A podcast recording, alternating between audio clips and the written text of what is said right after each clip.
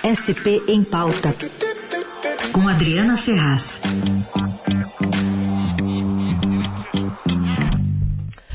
Adriana Ferraz, nas quintas-feiras, aparece por aqui para falar sobre a política paulista, sobre os assuntos aqui de São Paulo. Tudo bem, Adri? Bom dia.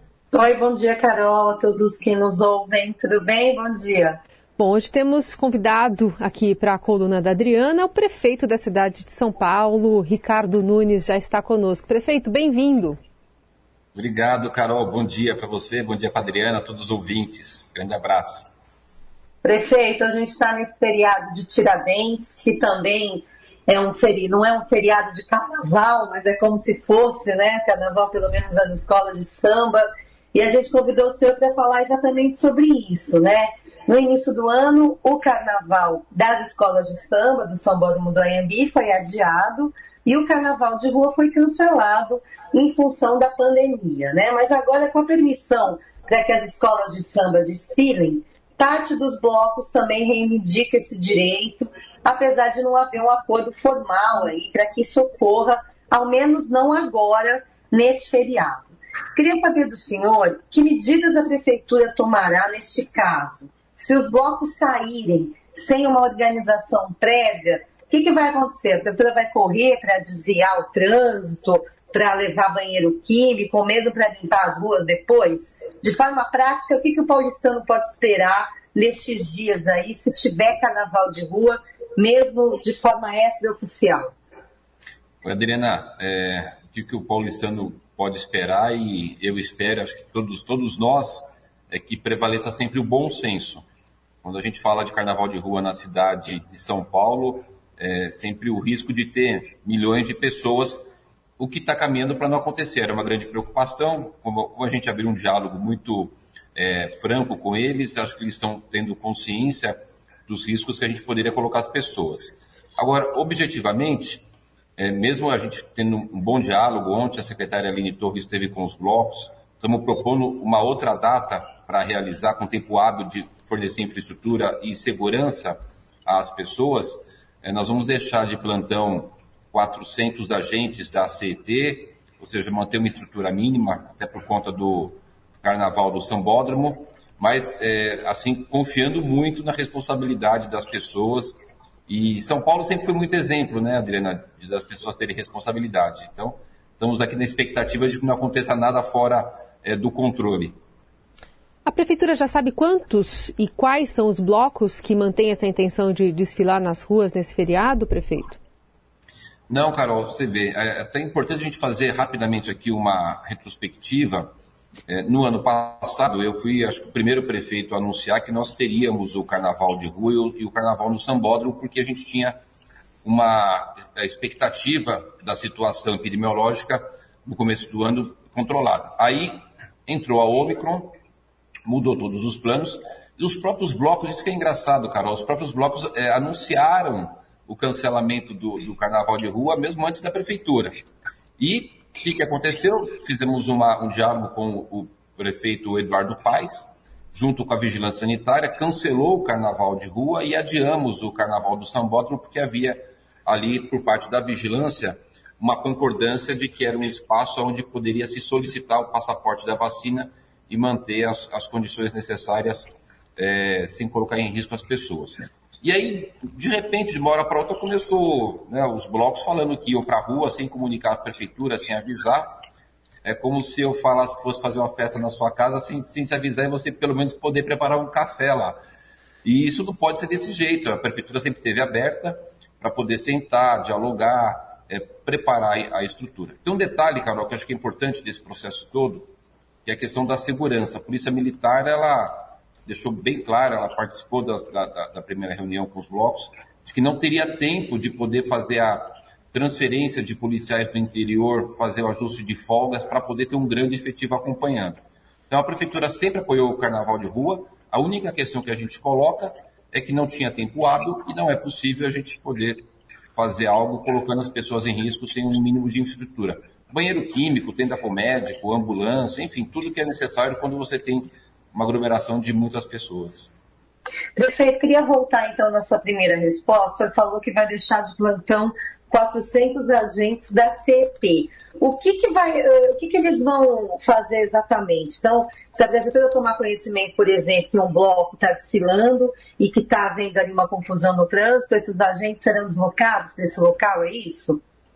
É, Adriana, o que a gente tem percebido é que a grande maioria dos blocos estão é, se conscientizando de que não é momento para fazer, mas tem alguns que a gente sabe que, é, infelizmente, às vezes ainda insistem em fazer as coisas de forma desorganizada. Mas é, a prefeitura sempre teve muito respeito por qualquer manifestação cultural e por conta disso, pensando em todas as pessoas que moram nessa cidade, a gente está colocando uma estrutura mínima para atender alguma situação aí que venha, que venha a surgir, para organizar o trânsito.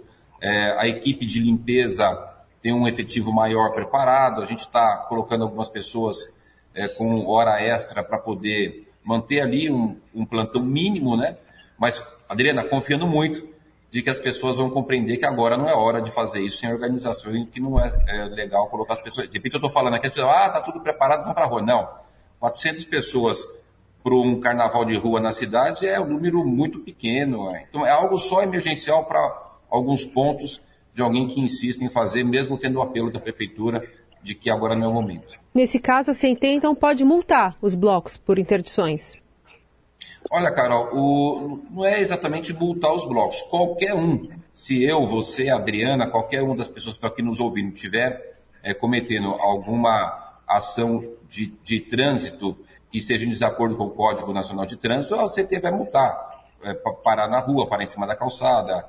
É, é, uma, é uma atividade normal. Um agente público, uma vez que ele detecta alguma, alguma situação onde esteja sendo descumprido a legislação, ele tem por dever de ofício, até para não prevaricar, fazer a, o exercício da sua função. Mas não que seja específico para o, para o bloco, qualquer um. Então, é, não para em local que seja proibido, não pare em cima da calçada, porque independente de ser bloco de carnaval ou não, a gente tem que entender que vivemos numa cidade, tem que ter é, um ordenamento e os agentes vão exercer a sua função. Mas e no caso de um bloqueio? Porque o bloco, por mais que não se pare, não se estacione no meio da rua, um cortejo, por exemplo, leva um carro de som e as pessoas vão bloqueando essa, essa, essa rua, essa avenida.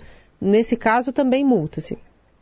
É, Carol, eu, eu tive ontem aqui, inclusive chamei o secretário de transporte, o Ricardo Teixeira, a gente dialogou tem uma, uma compreensão de que é uma expressão cultural deve ser garantida, então aí você tem uma exceção é, dessa regra por conta de ser uma manifestação cultural. Então, é, não haveria multa se configurado essa situação, a gente não proibir uma manifestação cultural. Perfeito. É, quais são os empecilhos ou o que, que falta para a prefeitura conseguir um acordo com a maioria dos blocos para definir uma data aí para o carnaval de rua? É, a, última, a última data sugerida foi em julho, né, nos dias 16 e 17. O que, que falta para esse acordo acontecer? Falta objetivamente bom senso e senso de responsabilidade. Quem lidera qualquer é, situação, quando se tem um líder, né, no caso aqui a gente está falando de, de líderes de blocos, é preciso que o líder tenha compreensão da sua responsabilidade.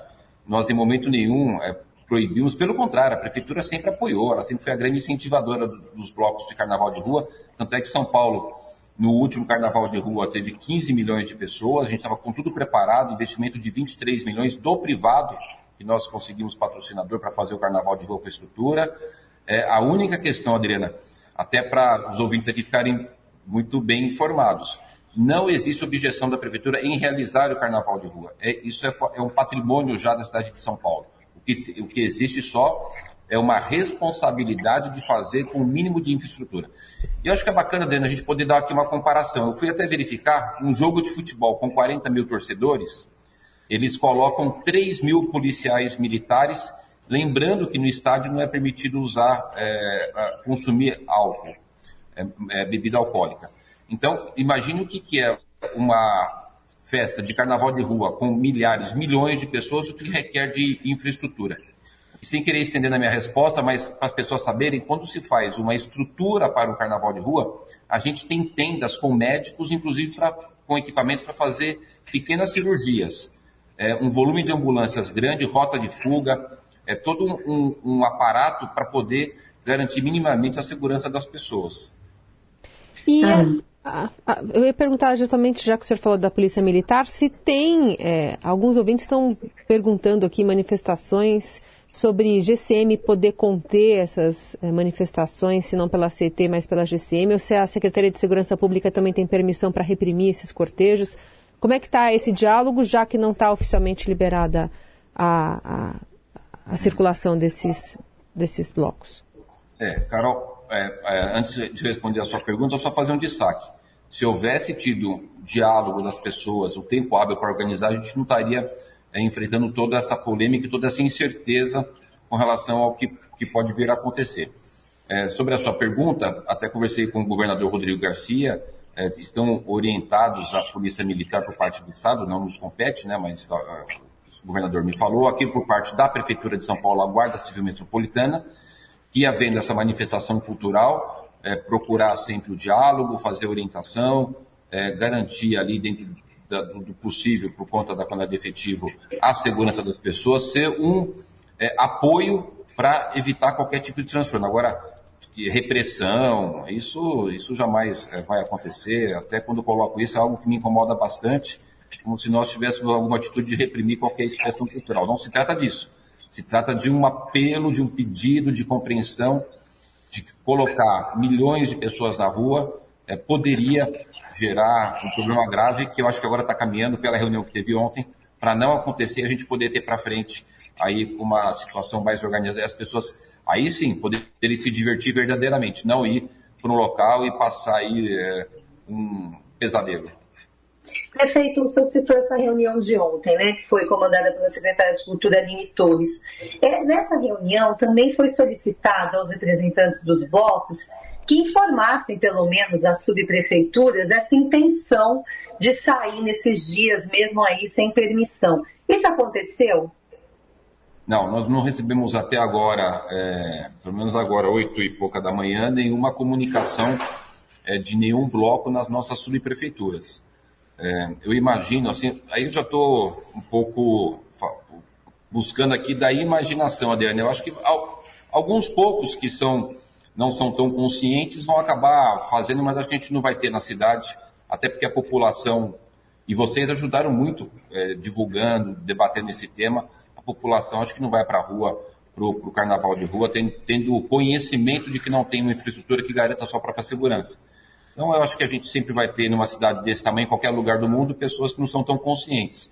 E aí, para minimizar isso, é manter uma estrutura básica, mas eu aproveito aqui, Dourado, para poder falar, pessoal, não é hora de ir para a rua, não temos estrutura para poder é, garantir a segurança de vocês, nós estamos abertos a fazer uma proposta de fazer em julho, dia 16, 17 de julho, aí sim a gente publica edital, vai ter patrocinador, põe toda a estrutura, rota de fuga, dialogamos com a PM para ter efetivo de segurança, é, e aí é o que a gente está chamando de esquenta. Se houver, né, parece que é o que vai acontecer, se houver esse esquenta do carnaval de 2023, seria então no dia 16 e 17 de julho. E, e, no caso dos blocos grandes, como acadêmicos do Baixo Augusta, que prevê domingo um cortejo no Vale do Angabaú, a prefeitura autorizou, está preparada? Olha, Carol, ali no Vale do Anhangabaú é uma, é uma área que tem concessão é, para o privado, a informação que nós tivemos é de que eles vão fazer ali um evento como se fosse um evento privado e, portanto, é possível, inclusive, solicitar o passaporte da vacina, que é o que vai acontecer no Sambódromo, né?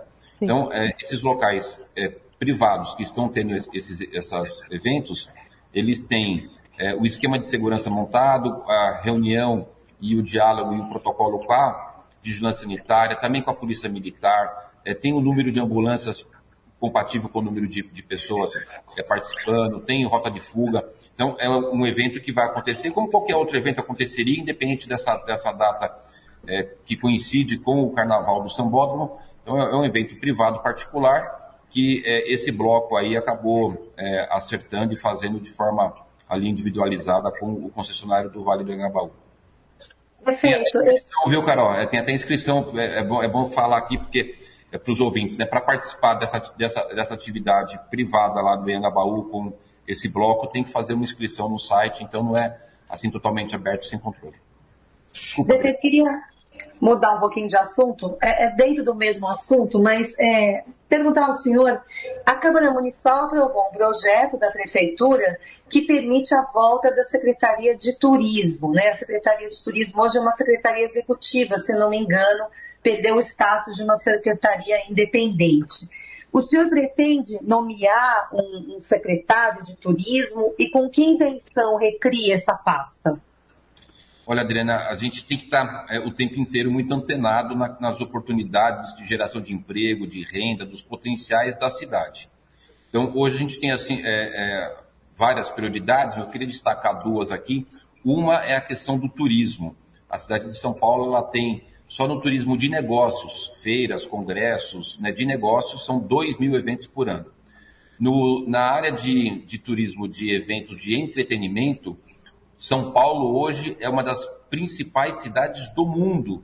Eu até é, recebi aqui dias atrás o pessoal da C3, que é quem é responsável pelo Lola Palusa, que é um dos grandes eventos aí mundiais, ocorre em sete países. E a cidade de São Paulo ela está empatada com Chicago na quantidade de pessoas, da movimentação financeira. Esse Lola Palusa que a gente teve agora por último, você ter ideia, foram 315 mil pessoas, ou seja, três dias com 105 mil participantes por dia, gerou 10 mil empregos e um movimento financeiro de 680 milhões de reais. A gente viu é, no ano passado, final do ano passado, a questão da Fórmula 1, o sucesso que foi, geração de emprego, de renda.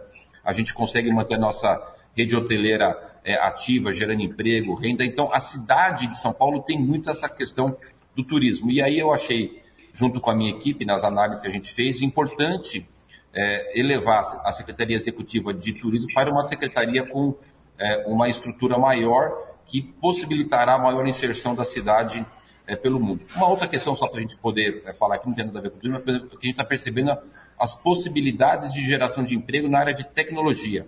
Hoje, qualquer jovem, qualquer pessoa adulta, qualquer um que tenha preparo na área de tecnologia, ele tem um emprego garantido com um bom salário. Então, é, só queria dar um exemplo, Adriana, que as ações da prefeitura sempre são muito feitas de acordo com o mapa que a gente vai fazendo, com as oportunidades que a gente vai é, identificando e a gente vai atuando com relação a não perder essas oportunidades. Então, a Secretaria de Turismo é isso. Eu pedi para nossa comissão aqui levantar um nome e o secretário adjunto da Secretaria de Turismo, que já era na época do Bruno Covas, agora você vai me perdoar que eu esqueci o nome dele.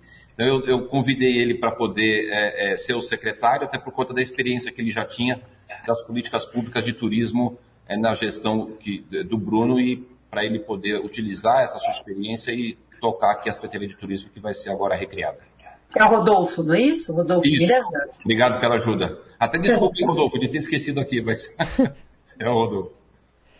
É, prefeito, queria ainda, aí agora assim, extrapolando os assuntos em relação a, a carnaval, mas a gente teve hoje uma alteração da tarifa de ônibus para R$ reais em Osasco, Barueri, Carapicuíba e Itapevi, reajuste de 11%, justificado pela alta de combustíveis, segundo as prefeituras, e a falta de apoio do governo federal, que está pesando. O senhor já tem se articulado, já falou inclusive aqui na Eldorado sobre essa busca de recursos da União para bancar a gratuidade das tarifas dos idosos mas isso não se confirmou. Até quando a prefeitura vai conseguir manter o congelamento da, da passagem do ônibus?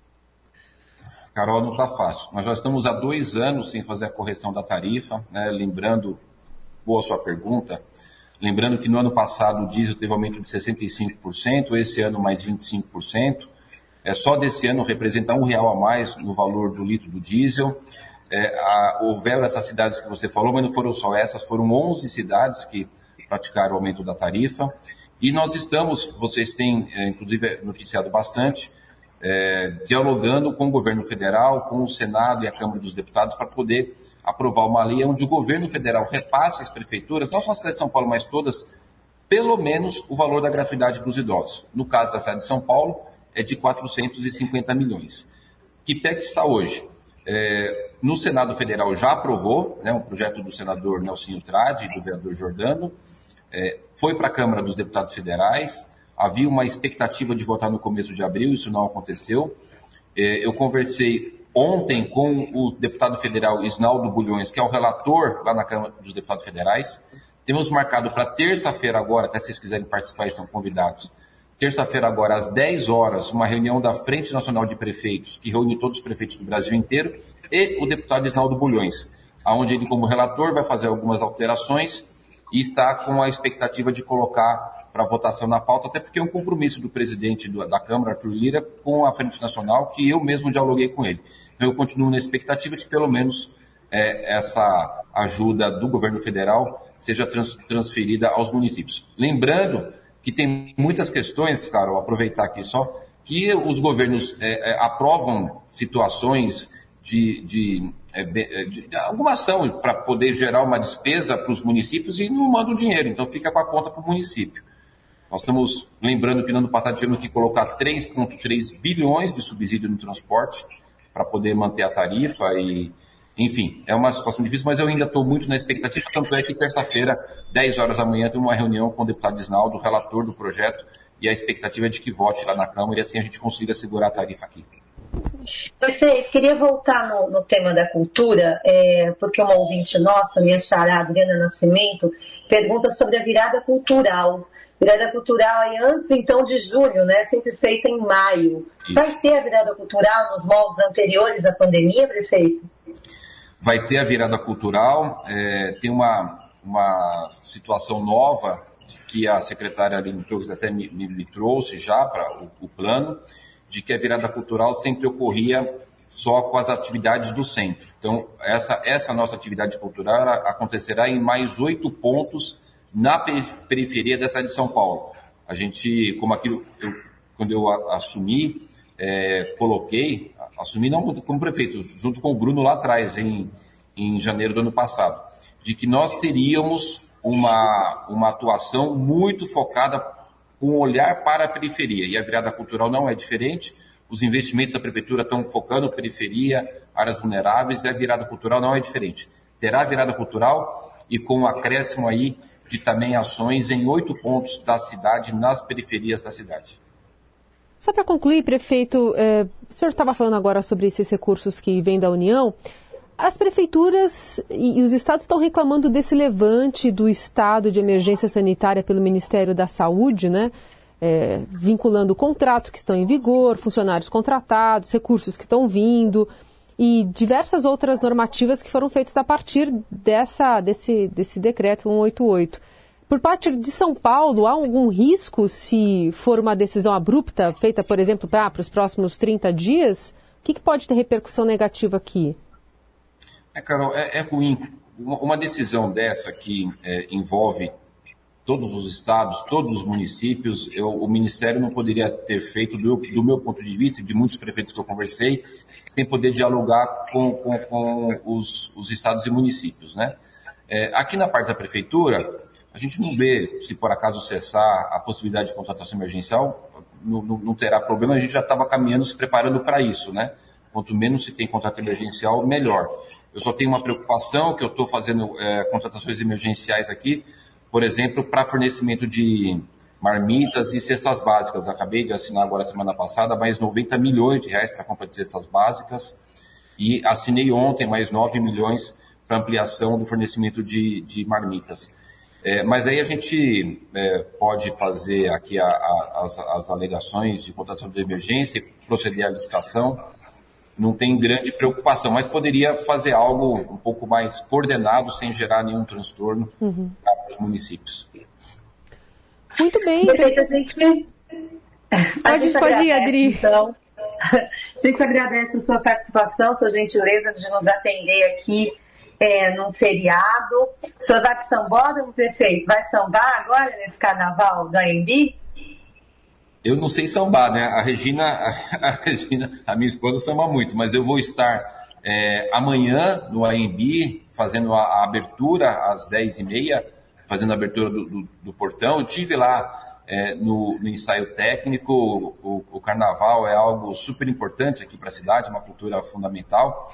Saindo daqui agora da sua entrevista, eu vou daqui a pouquinho para inaugurar a, a estátua do Geraldo Filme, que é um, foi um sambista negro, é uma homenagem que a prefeitura tem feito. A gente está lançando a campanha agora de combate ao racismo. Então hoje é um dia normal de trabalho. Hoje, amanhã, sábado e domingo não tem sido diferente não, viu? Tá bom, prefeito. Então, muito obrigada. é, Carol, a gente continua acompanhando, né? E vendo como é que vai se dar esses dias aí de carnaval, se realmente alguns desses blocos vão para a rua ou não. Tá bom, prefeito? Obrigada, bom dia. Obrigada, prefeito. Obrigado, Adriana. Obrigado, Carol. Um abraço a todos. Bom dia. Adriana que volta na semana que vem ao Jornal Dourado. Então, bom carnaval, bom trabalho aqui pra gente, Adri. Obrigada, até, gente. Tchau, tchau.